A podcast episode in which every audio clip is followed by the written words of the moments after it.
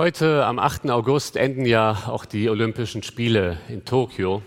Ich weiß nicht, wer von euch die Olympiade verfolgt hat. Wir als Familie finden das immer ganz spannend, weil man da so einen Einblick bekommt in ganz verschiedene Sportarten. Und natürlich haben wir den deutschen Sportlern ganz besonders die Daumen gedrückt. Einige haben es auch ganz gut gemacht. Ich glaube, wir haben insgesamt zehn Goldmedaillen bekommen als deutsche Sportler. Aber die Mannschaftssportarten haben echt schlecht abgeschnitten, die meisten. Ich meine, dieses Bild von den deutschen Handballern spricht mehr als tausend Worte, oder? Enttäuschung, Versagen. Man ist mit einem Anspruch nach Japan gefahren, mindestens eine Medaille zu holen. Der Vizepräsident des Deutschen Handballverbandes hat sogar das Wort Gold in den Mund genommen. Und dann scheitert man kläglich, ich glaube im Viertelfinale. Da ist man mit einem Anspruch rangegangen, aber Anspruch und Versagen liegen so oft in unserem Leben ganz dicht beieinander. Und das ist ja nicht nur im Sport so, das werden wir auch in anderen Bereichen unseres Lebens kennen. Ein gewisser Anspruch, der vielleicht an uns gestellt wird oder den wir uns selber stellen. Auf der Arbeit, da merken wir, der Chef macht Druck, er will, dass wir liefern und wir merken aber auch, wir schaffen es nicht. Der Druck wird zu groß und wir versagen.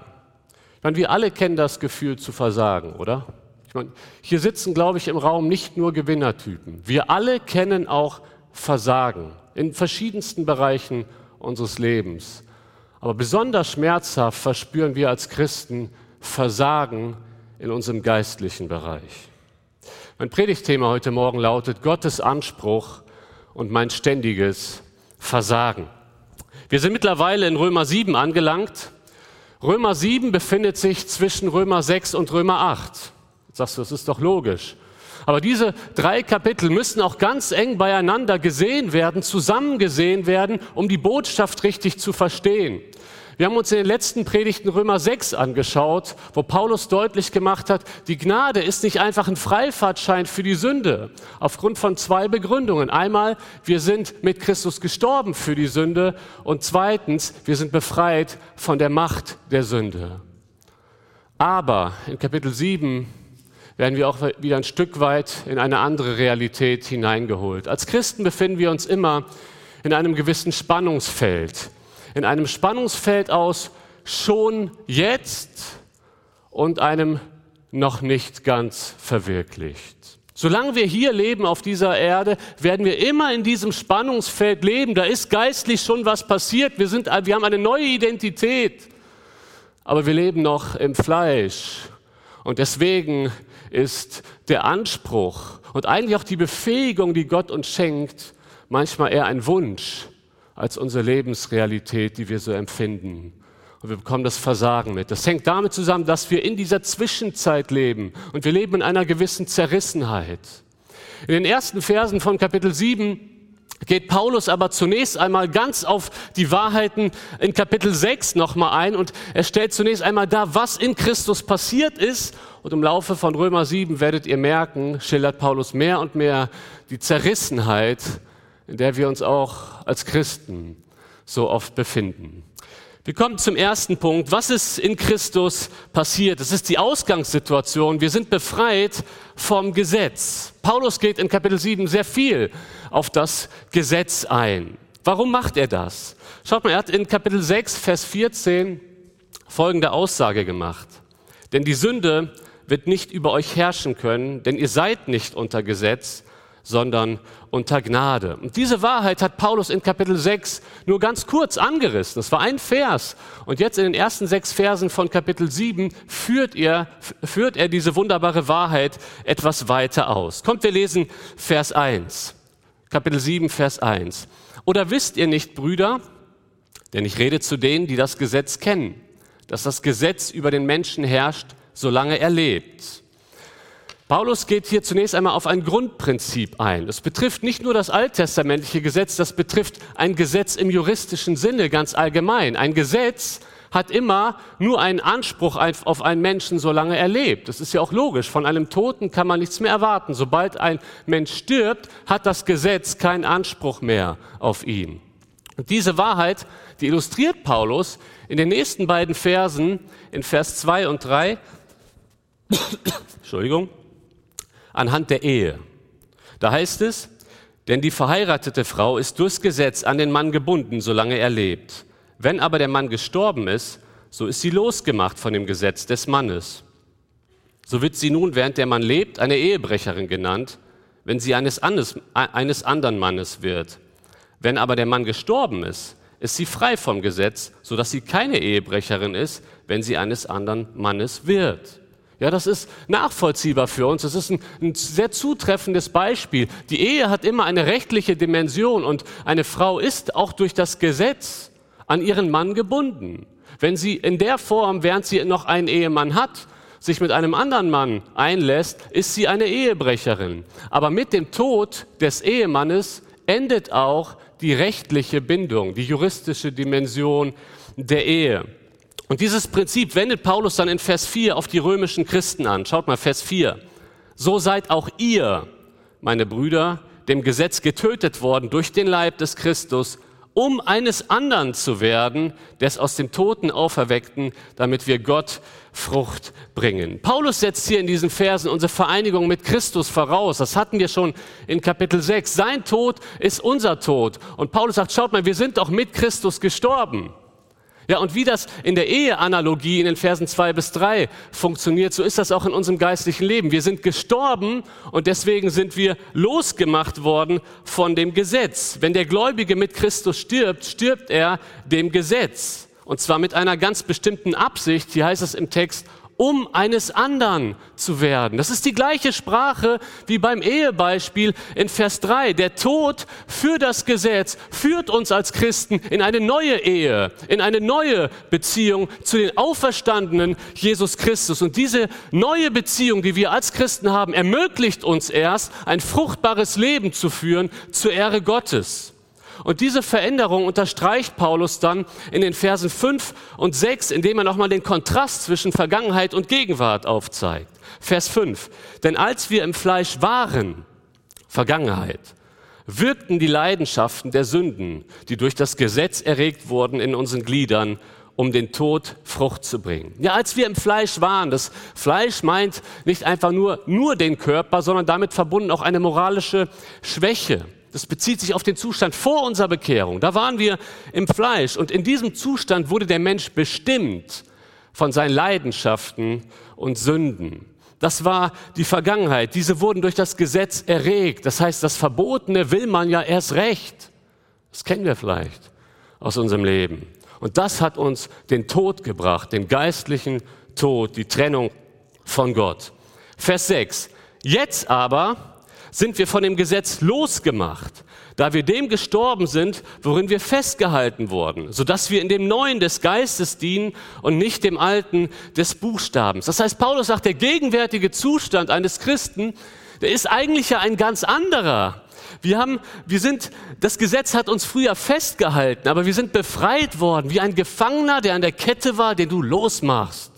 Genau das ist passiert, als wir Christus angenommen haben. Wir wurden losgemacht von dem Gesetz, das uns gebunden hat, aber wir wurden nicht losgemacht, um jetzt so zu leben, wie wir wollen. Das wird manchmal falsch verstanden. Wir wurden losgemacht, damit wir Gott dienen können. Das ist der Punkt. Und nicht mehr dem Buchstaben.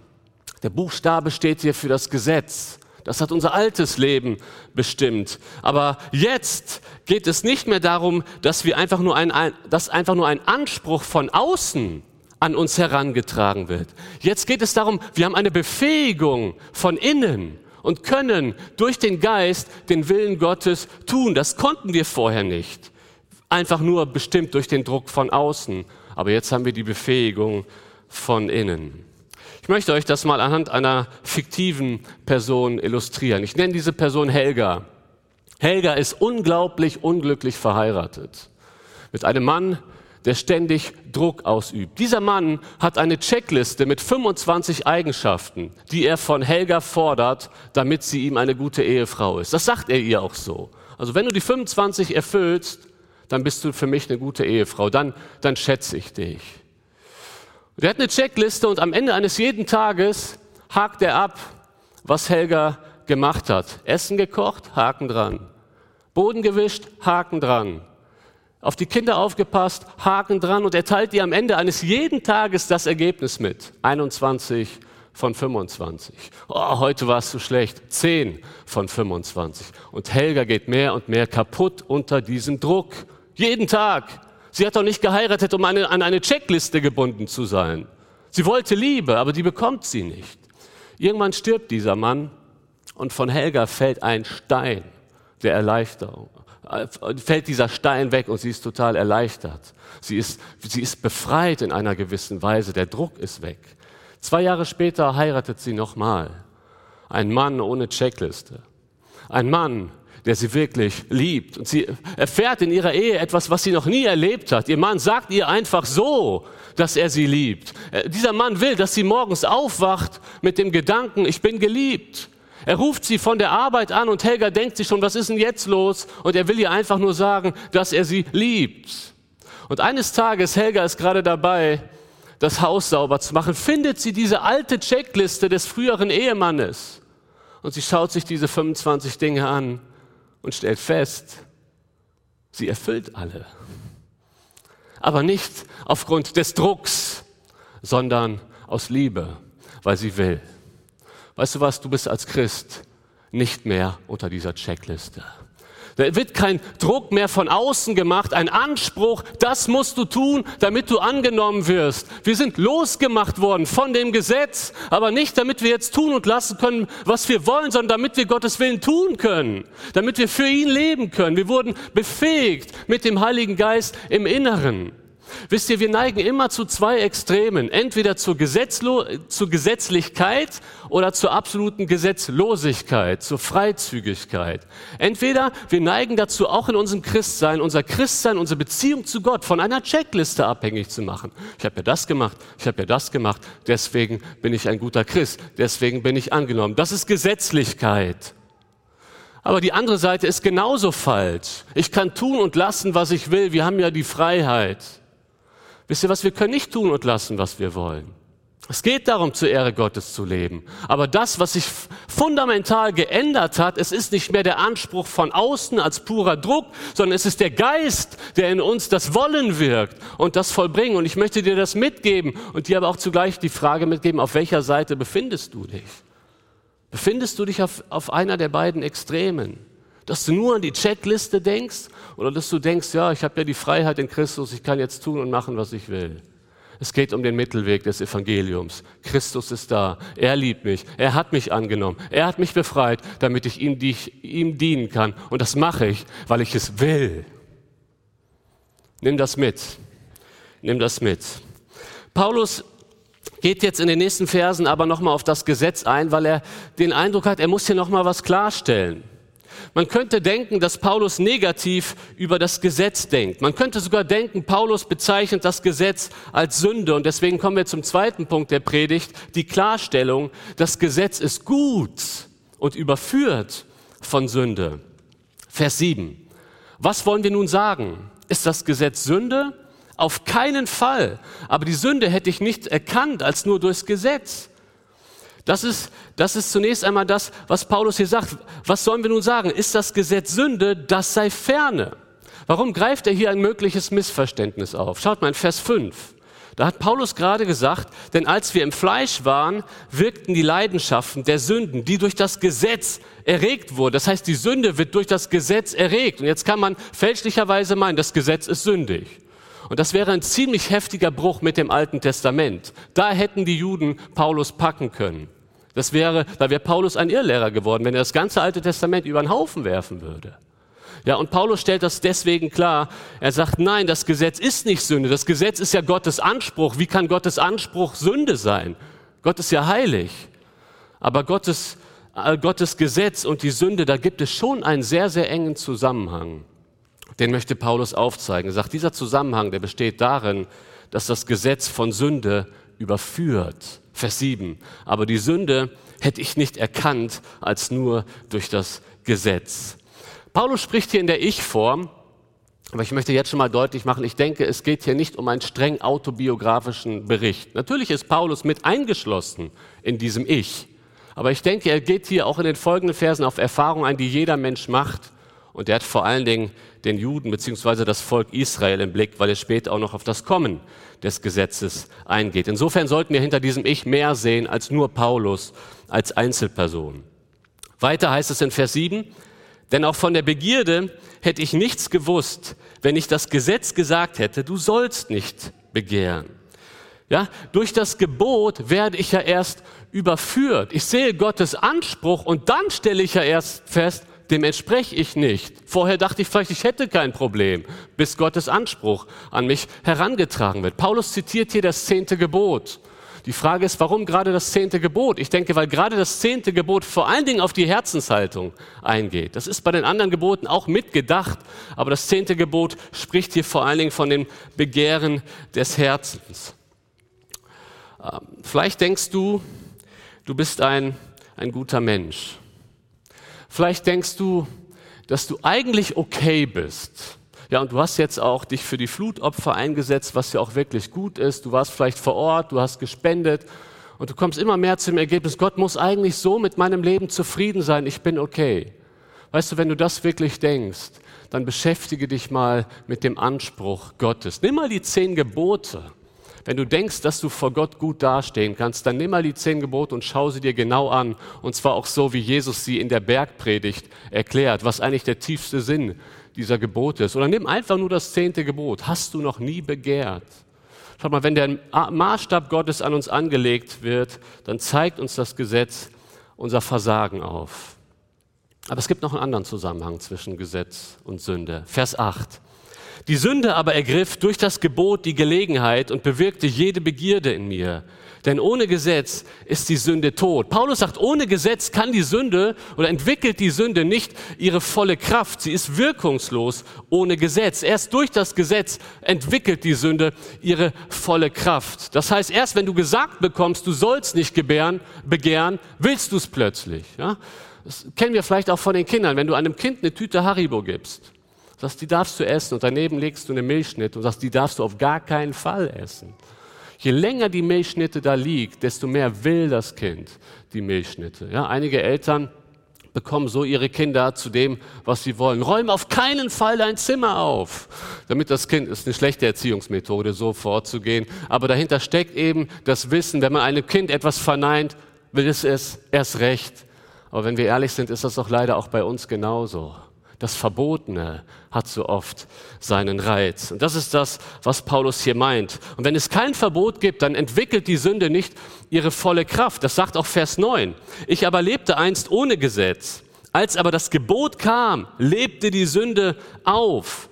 Das heißt, hier müssen wir auch feststellen, hier geht es nicht um Paulus als Einzelperson. Für Paulus gab es nie eine Zeit ohne Gesetz. Er ist als jüdischer Junge aufgewachsen, er ist mit dem Gesetz aufgewachsen. Deswegen denke ich hier, dass Paulus sich mit dem Volk Israel identifiziert, denn auch in Kapitel 5 ist Paulus schon auf die Zeit vor dem Gesetz eingegangen. Er sagt, zwischen Adam und Mose, da gab es kein Gesetz. Und ich denke, diese Zeit hat Paulus hier auch im Blick. Und dann hat das Volk eben auch das Gesetz bekommen am Berg Sinai und dann lebte die Sünde so richtig auf. Vers 10 und 11.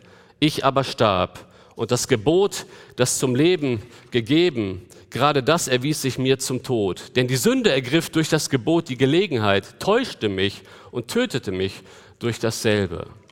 Schaut mal, an sich ist das Gesetz gegeben worden, das machen diese Verse deutlich, um die Beziehung zwischen Gott und Volk, zwischen Gott und Mensch zu regeln nicht um sie herzustellen, aber das Gesetz wurde gegeben, um diese Beziehung zu regeln. Und wenn der Mensch dem Gesetz folgt, erlebt er Gottes Segen. Das war die Bestimmung für Israel. Wenn sie gehorchen, werden sie Gottes Segen erleben und, und echte Erfüllung in einer Beziehung zu Gott. Das Problem ist, dass der Mensch so sündig ist. Und wenn das gute Gesetz kommt, will er es nicht halten. Aber an sich ist das Problem nicht das Gesetz, das Problem ist die Sünde.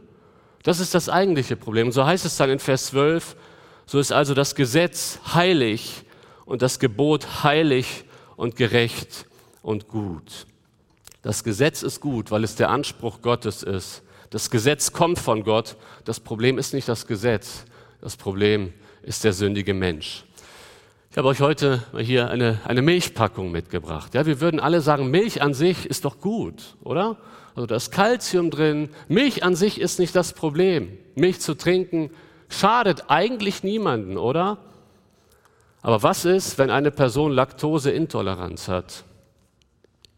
Für die kann es ein Problem sein, diese Milch zu trinken. Milch, die eigentlich an sich gut ist. Aber dann ist ja nicht die Milch das Problem, sondern die Laktoseintoleranz in der Person.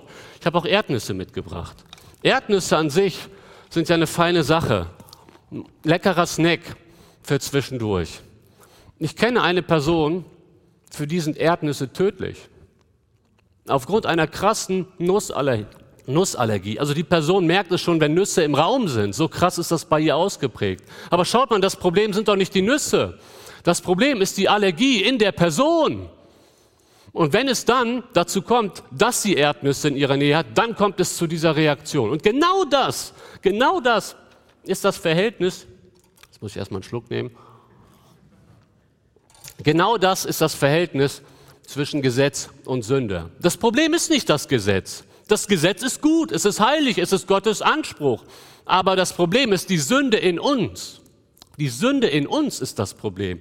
Und schaut mal da, wo das Gesetz und die Sünde aufeinandertreffen, da kommt es zu dieser Reaktion. Genau wie wenn die Allergie, die Allergie merkst du ohne, ohne Nüsse gar nicht, dass du sie hast.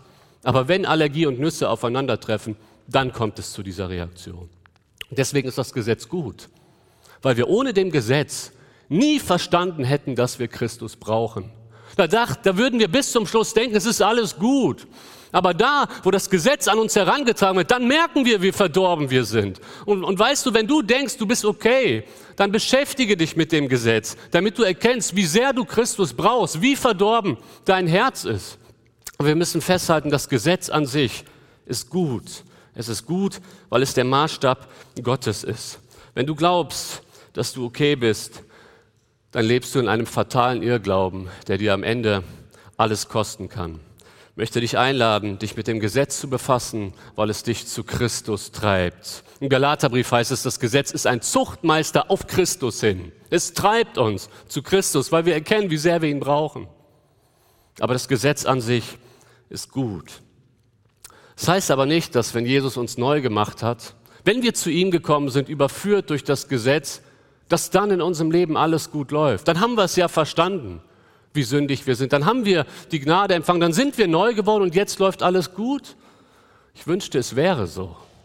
Deswegen kommt Paulus jetzt in den nächsten Versen, das führt uns zu, Kapitel, zu Punkt 3 der Predigt, er kommt auf unsere Zerrissenheit zu sprechen, unser Leben zwischen Wollen und Tun unser Leben zwischen Wollen und Tun. Fairerweise möchte ich darauf hinweisen, dass diese Verse in der Auslegung umstritten sind. Es gibt Ausleger, die sagen, Paulus spricht hier nach wie vor von einer nicht wiedergeborenen Person, die diesen Kampf erlebt.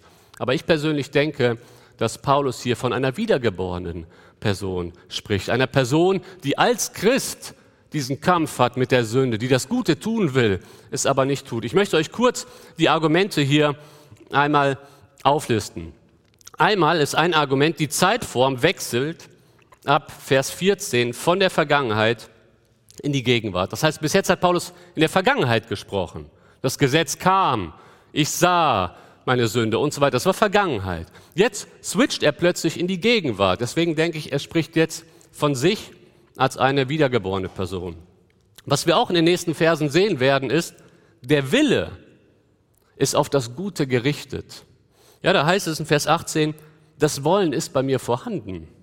Vers 19 und 21, das Gute, das ich will, übe ich nicht aus, aber ich will es. Das kann man nicht von einer nicht wiedergeborenen Person sagen, meiner Meinung nach. Vers 17 und 20, nun vollbringe nicht mehr ich es, ja, nicht mehr ich. Da hat sich was geändert.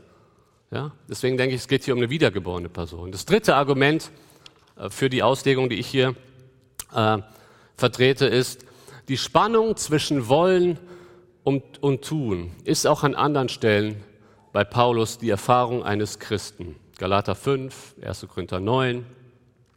Und das letzte Argument, Römer 7, Vers 25, ist definitiv das Fazit eines Gläubigen.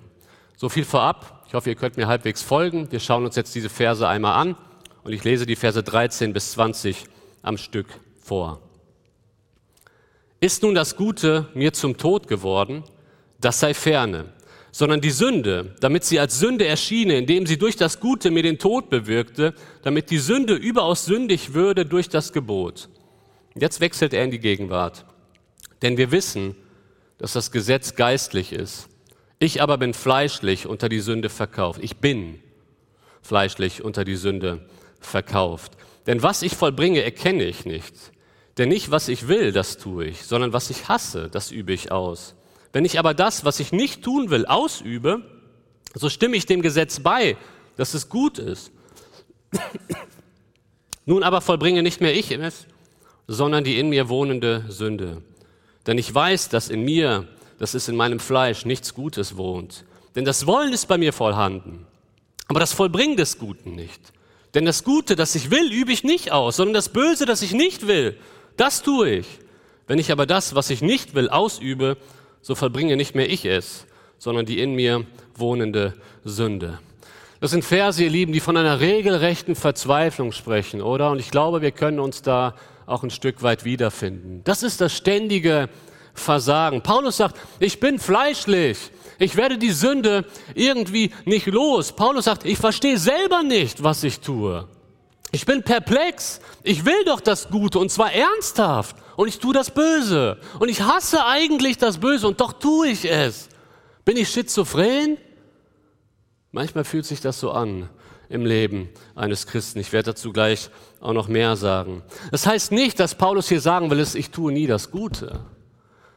Aber das, was einen Christen besorgt, ist nicht das Gute, was er tut. Das, worauf er oft den Fokus legt, ist eben sein Versagen. Auch zu Recht, daran sollten wir arbeiten. Und deswegen ist auch eben oft unser Versagen gerade der Punkt in unserem Leben, der uns so stark beschäftigt, auch im Leben von Paulus. Er sagt ja, indem ich ja eigentlich das Gute tun will, sage ich ja auch, dass Gottes Anspruch gut ist. Ich will es ja tun. Aber er tut es so oft nicht. Was hier auch wichtig ist zu erklären, Paulus verwendet keine Ausrede, wenn er in Vers 17 und Vers 20 sagt, nun aber vollbringe nicht mehr ich es, sondern die in mir wohnende Sünde. Ja, also nicht so nach dem Motto, ja, bin ja nicht ich. Ist halt die Sünde, die das jetzt getan hat, aber doch nicht ich.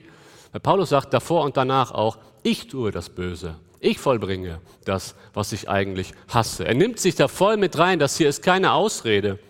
Aber Sünde wird hier als etwas dargestellt, was in ihm wohnt, in einer gewissen Weise. Aber nicht als willkommener Gast, auch nicht als Mieter, sondern als illegaler Hausbesetzer, den man nicht loswerden kann, nicht so einfach. Insofern wohnt die Sünde in uns drin. Sie ist nicht herzlich willkommen im Leben eines Christen, aber sie ist da und wir werden sie so, ja, so, so einfach nicht los. Ja, wir haben eine neue Identität und das ist Kapitel 6. Deswegen sagt Paulus ja, er steht ja in dieser Spannung. Eigentlich nicht mehr ich, weil ich bin ein neuer Mensch.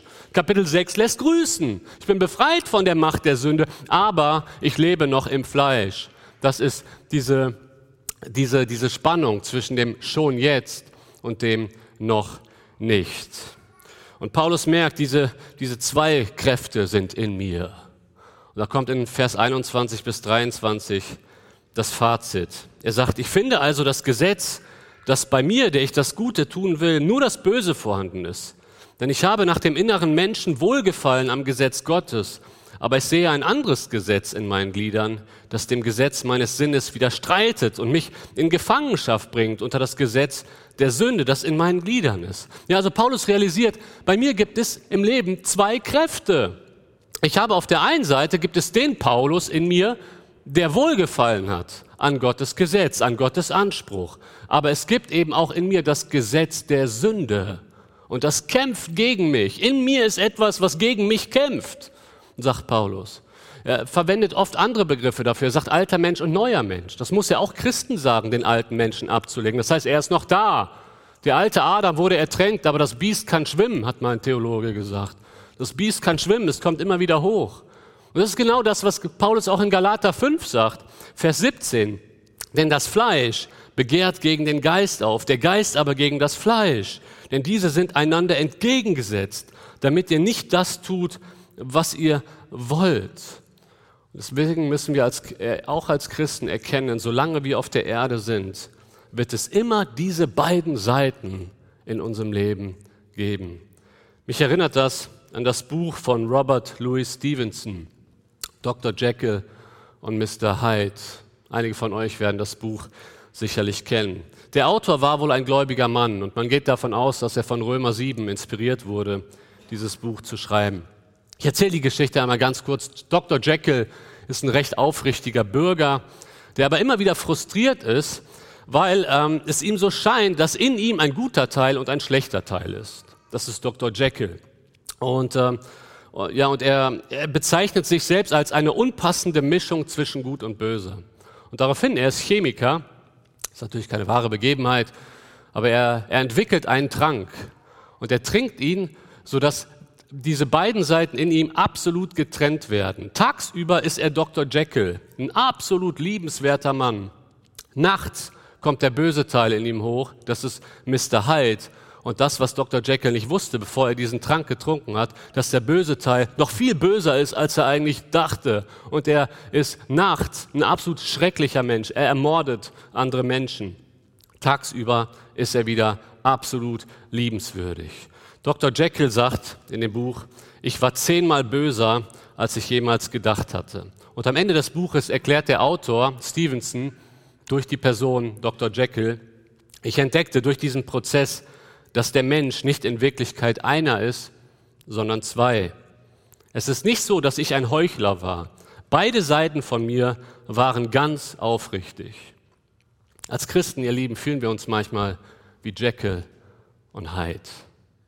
Schon Luther hat gesagt, simul justus et peccator. Wir sind gerecht und Sünder zugleich. Beides sind wir. Gerechte und Sünder. Und Lieben, das ist, das ist die Erklärung, warum wir so häufig so einen Kampf in uns haben, dass unser Wollen und unser Tun oft so weit auseinanderlegen. Du hast dir vielleicht vorgenommen, morgens früher aufzustehen, um mehr Zeit mit Jesus zu haben und stellst fest, du bist doch länger im Bett geblieben.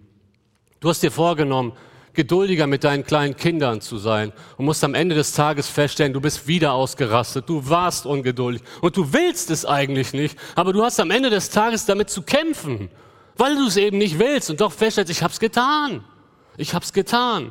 Du hast dir vorgenommen, deinem komplizierten Arbeitskollegen mit Liebe zu begegnen und die Situation auf der Arbeit ist wieder einmal eskaliert. Du hast dir vorgenommen, mit deinen Augen treu zu sein und ertappst dich wieder beim zweiten Blick. Du hast dir vorgenommen, dein Geld weise einzusetzen und hast dir wieder Klamotten gekauft, die du eigentlich überhaupt nicht brauchst.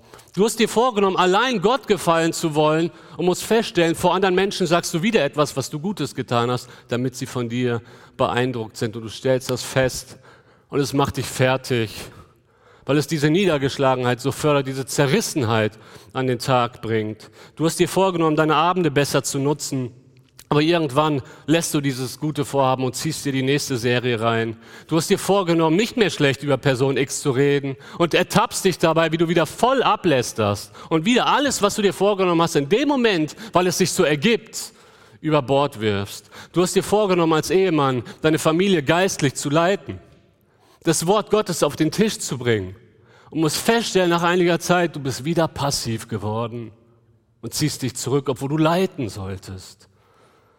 Du hast dir vorgenommen, in deiner Einsamkeit von dir selbst wegzuschauen und die Nöte anderer Menschen im Blick zu haben und ertappst dich nach einigen Tagen wieder dabei, nur im Selbstmitleid zu baden und Gott anzuklagen. Ihr Lieben, wie wahr sind doch die Worte, der Geist ist willig, aber das Fleisch ist schwach. Ihr Lieben, ich kenne das aus meinem Leben. Ich bin oft traurig über mein eigenes Herz. Und manchmal kann einen das verzweifeln lassen. Da denkt man, Mann, ich hätte es schon längst lernen müssen. Manchmal sind es Lektionen, die Gott uns schon mal beigebracht hat vor einigen Jahren. Und wir fallen wieder in gewisse Muster rein. Wenn du das gerade durchmachst, willkommen im Club. Willkommen im Club. Solche Phasen treiben uns oft in die Verzweiflung. Manchmal kommen dann sogar Zweifel, an unserem Heil. Was bin ich nur für ein Christ? Oder bin ich überhaupt ein Christ, wenn ich doch immer wieder versage? Bin ich überhaupt Christ, weil ich so zu kämpfen habe? Weißt du was? Diesen Kampf, der hier geschildert ist, erleben wir alle. Wir alle. Paulus hat ihn sogar erlebt. Und das ist auf der einen Seite traurig und auf der anderen Seite ermutigend. Das ist irgendwie beides. Es ist ermutigend, weil wir wissen, wir sind kein besonderer Ausnahmefall. Das erleben alle. Diese Diskrepanz aus Wollen und Tun. Und weißt du, wenn du denkst, manchmal, wenn dir Gedanken kommen, ich bin ein besonders schlechter Christ oder ich bin überhaupt kein Christ, weißt du, die Tatsache, dass du zu kämpfen hast, zeigt eigentlich, dass du Christ bist. Das will ich dir auch mitgeben. Der Kampf ist das Kennzeichen des christlichen Lebens. Schau mal, wenn wir, wenn wir nicht wiedergeboren sind, dann gibt es in uns nicht die zweite Seite, der Geist Gottes. Dann sündigen wir fahrplanmäßig. Aber gerade die Tatsache, dass es beides in uns gibt, das Wollen, ich will Gottes Willen tun, aber das Versagen, das zeigt, dass der Geist Gottes in uns ist, denn sonst würden wir das Gute nicht wollen. Könnt ihr mir folgen? John Owen hat einmal gesagt, wer gegen den Strom schwimmt, wird die Kraft der Strömung zu spüren bekommen. Wer aber mit dem Strom schwimmt, weiß nicht einmal, dass es sie gibt. Wenn du als Christ lebst, wirst du zu kämpfen haben. Ihr Lieben, wir alle sind dazu berufen, nicht ein, nicht ein Larifari-Christsein zu leben, nicht einfach so daher zu leben. Unsere Bestimmung ist nicht, ein einfaches Leben ohne Kämpfe zu haben. Wenn du gerade auch aktuell richtig zu kämpfen hast in deinem Leben, herzlich willkommen im Christsein. Wir alle haben zu kämpfen, manchmal stärker, manchmal schwächer, ja. Aber der Kampf wird immer da sein und wir sind zum Kampf berufen. Und ich will dich heute ermutigen, gib nicht auf. Gib nicht auf zu kämpfen. Die Tatsache, dass du den Kampf erlebst, heißt, es läuft prinzipiell alles ganz normal in deinem Christsein. Wir haben zu kämpfen. Gib nicht auf. Und doch, damit wir uns nicht falsch verstehen, ich will das nicht einfach nur als etwas Positives darstellen, damit wir uns nicht falsch verstehen, es ist richtig, traurig zu sein über unser Versagen. Das ist auch wichtig. Und das führt uns zu einer Erkenntnis und damit auch zu meinem letzten Punkt in dieser Predigt. Die Erkenntnis lautet, wir sind völlig abhängig von der Gnade. Paulus sagt in den Versen 24 und 25, ich elender Mensch, wer wird mich retten von diesem Leibe des Todes? Ich danke Gott durch Jesus Christus, unseren Herrn. Also diene ich nun selbst mit dem Sinn, dem Gesetz Gottes, mit dem Fleisch aber, dem Gesetz der Sünde. Also der letzte Teil, Vers 25, ist eigentlich nochmal die Zusammenfassung von dem, was Paulus die ganze Zeit schon gesagt hat. Aber dann kommt eben dieser Hilferuf. Paulus ist verzweifelt und sagt, ich bin ein elender Mensch, ein absolut elender Mensch. Und dieses Adjektiv elendig, wisst ihr, es kommt nur noch an einer anderen Stelle im Neuen Testament vor. Und zwar in dem Brief an die Gemeinde Laodicea. Da schreibt Jesus einer Gemeinde in Kapitel 3, Vers 17, da heißt es, du sprichst, ich bin reich und ich habe mehr, ich habe mehr als genug und ich brauche nichts und du weißt nicht, dass du elend und jämmerlich bist, arm, blind und bloß. Weißt du, ein lauer Christ wird nie erkennen, dass er elendig ist. Ein lauer Christ wird mit sich selbst zufrieden sein. Läuft doch alles bei mir. Es ist das Kennzeichen eines reifen Christen eines Christen, der schon länger mit dem Herrn lebt, der das Evangelium mehr verstanden hat, der Christus immer mehr erkannt hat, dass er zu dem Ergebnis kommt, ich bin elendig, weil ich passe da nicht rein, der Anspruch ist zu hoch, ich schaffe es nicht in mir selbst, in mir ist nichts Gutes. Leon Morris, der Theologe, hat treffend formuliert, je weiter wir geistlich vorankommen, desto klarer sehen wir die hohen Ansprüche, die Gott seinem Volk stellt und desto mehr beklagen wir das Ausmaß unserer Unzulänglichkeiten. Es hat in den letzten Tagen viel geregnet. Stell dir mal vor, du gehst abends an der Straße entlang auf einen Spazier, um Fußgängerweg und da kommt ein Auto und äh, da ist Wasser auf der Straße, weil es so viel geregnet hat und das Auto fährt in die Pfütze und du merkst nur, das ganze Wasser kommt auf dich. Du hast dir gerade einen neuen Mantel gekauft. Super. Und du weißt nur, ich habe was abbekommen, aber es ist dunkel. Und da hinten ist eine Straßenlaterne und du gehst immer weiter auf die Straßenlaterne und du, je näher du ans Licht kommst, desto mehr siehst du, wie schmutzig du bist. Genau das ist das, was wir als Christen erfahren. Je mehr wir ans Licht gehen, je mehr wir Christus erkennen, desto mehr erkennen wir, wie elendig wir sind, wie viel Sünde in uns ist. Schaut mal, manchmal, gerade wenn man so mit einigen Hauptsünden zu tun hat im Leben, denkt man, wenn ich Sieg über diese Sünde erreicht habe, dann bin ich ja fast vollkommen. Die Wahrheit ist, wenn der Herr dir den Sieg über diese Sünde schenkt, öffnet er deine nächsten Baustellen, an denen er arbeiten möchte. Und ihr Lieben, die Tatsache, dass wir immer mehr erkennen, wie elendig sind, wie elendig wir sind, führt uns immer mehr zu diesem Hilferuf, dass wir die Gnade brauchen. Paulus sagt, wer wird mich retten von diesem Leibe des Todes? Wer wird mich von diesem sündigen Fleisch, in dem ich ja immer noch lebe? Wer wird mich retten? Und die Antwort ist ein Lobpreis. Paulus sagt, ich danke Gott durch Jesus Christus in unseren Herrn. Das ist die Antwort am Ende von Kapitel 6, die alles entscheidende Antwort. Und wenn du gerade diesen Kampf in deinem Leben erlebst, diese Zerrissenheit, weißt du, was die Antwort ist? Christus. Und vielleicht lässt Gott gerade sogar in deinem Leben diesen Kampf zu, damit du immer mehr erkennst, wie sehr du Jesus brauchst. John Newton, der Autor dieses bekannten Liedes, das wir auch singen, Amazing Grace, erstaunliche Gnade. Dieser Autor, John Newton, hat am Ende seines Lebens, ich weiß nicht, ob es ganz am Ende war, mit 83 Jahren hat er nochmal was über die Gnade geschrieben. Das wissen vielleicht die wenigsten. Er hat einen Brief geschrieben zum Thema Wachstum in der Gnade. Und John Newton formuliert sinngemäß, Wachstum in der Gnade, und das sagt er mit 83, ja, da hat er schon lange als Christ gelebt. Er sagt, Wachstum in der Gnade bedeutet nicht, dass wir als Christen irgendwann an dem Punkt kommen, dass wir die Gnade immer weniger brauchen oder vielleicht gar nicht mehr brauchen. Wachstum in der Gnade bedeutet, wir erkennen immer mehr, wie sehr wir die Gnade Gottes brauchen. Und das ist das, was ich dir sogar wünsche.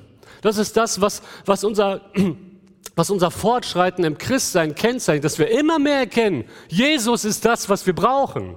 Ich erinnere mich immer mehr an die Worte meines Opas kurz vor seinem Tod, als er mir gesagt hat, André, je näher das Ende kommt, desto wichtiger wird mir das Blut Jesu Christi.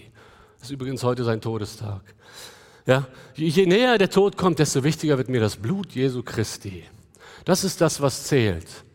Und da, das ist aber auch unsere Hoffnung. Deswegen möchte ich diese Predigt auch hoffnungsvoll schließen. Wenn du zu kämpfen hast, schau auf Christus wenn du, wenn die Sünde dich fertig macht und du sie endlich loswerden willst, weißt du was? Es gibt einen Retter.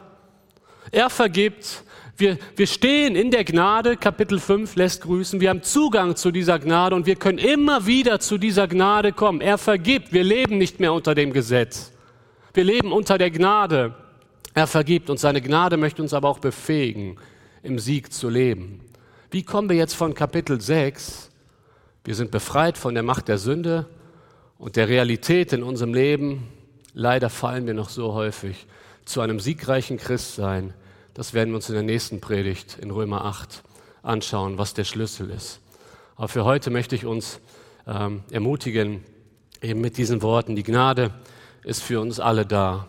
Und wenn du momentan niedergeschlagen bist, flieh jetzt einfach in die Gegenwart des Herrn. Flieh nochmal neu in seine Gnade. Gib nicht auf. Und die Lieder, die wir jetzt gemeinsam singen wollen, sind eine wunderbare Antwort auf die Predigt. Lass uns dazu aufstehen und diese drei Lieder ganz bewusst als Antwort singen.